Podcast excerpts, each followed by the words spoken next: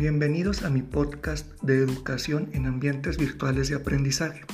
Aquí vamos a hablar de habilidades, competencias y herramientas que deben poseer los docentes que se desarrollan en ambientes virtuales o clases en línea para lograr que los alumnos tengan un desarrollo integral. Y claro que la globalización nos obliga a integrar a la tecnología como un medio de comunicación y un concepto innovador de enseñanza-aprendizaje. Comentar que esta modalidad es cada vez más aceptada por la sociedad como una alternativa para estudiar a distancia y lo vemos ahora en México y en el mundo con la contingencia de salud que estamos padeciendo. Mi nombre es César Solís, su presentador. Para comenzar les platico un poco de mí. Yo soy contador público y profesor de nivel secundario. Imparto la materia de contabilidad y administración de empresas. Actualmente estudio la maestría enfocada a las nuevas tecnologías aplicadas a la educación en la Universidad Interamericana para el Desarrollo.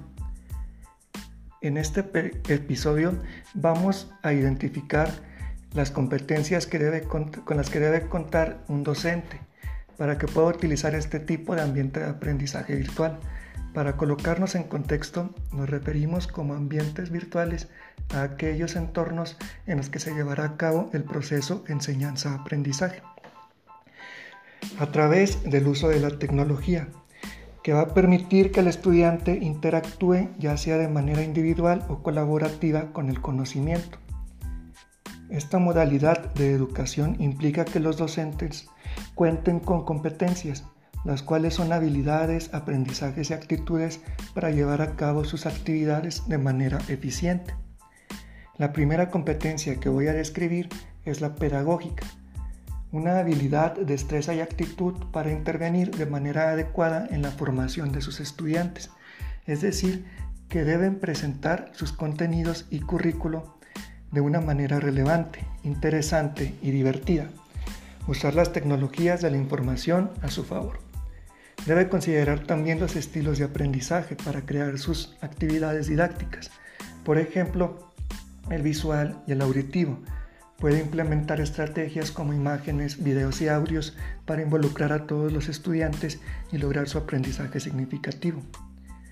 Otra competencia importante es la de la investigación.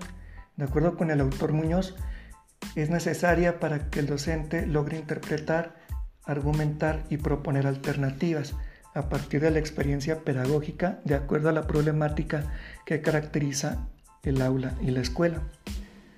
El docente debe tener la capacidad de buscar información y utilizarla de forma crítica para que pueda desempeñarse satisfactoriamente y garantice que el estudiante tenga acceso a la información confiable, que los contenidos sean relevantes e interactivos en este sentido, debe ser capaz de analizar el contexto y de utilizar las estrategias que resulten más adecuadas para su implementación en los ambientes virtuales. Un docente tiene que mantenerse actualizado en sus conocimientos para aportar mayor certidumbre a sus estudiantes.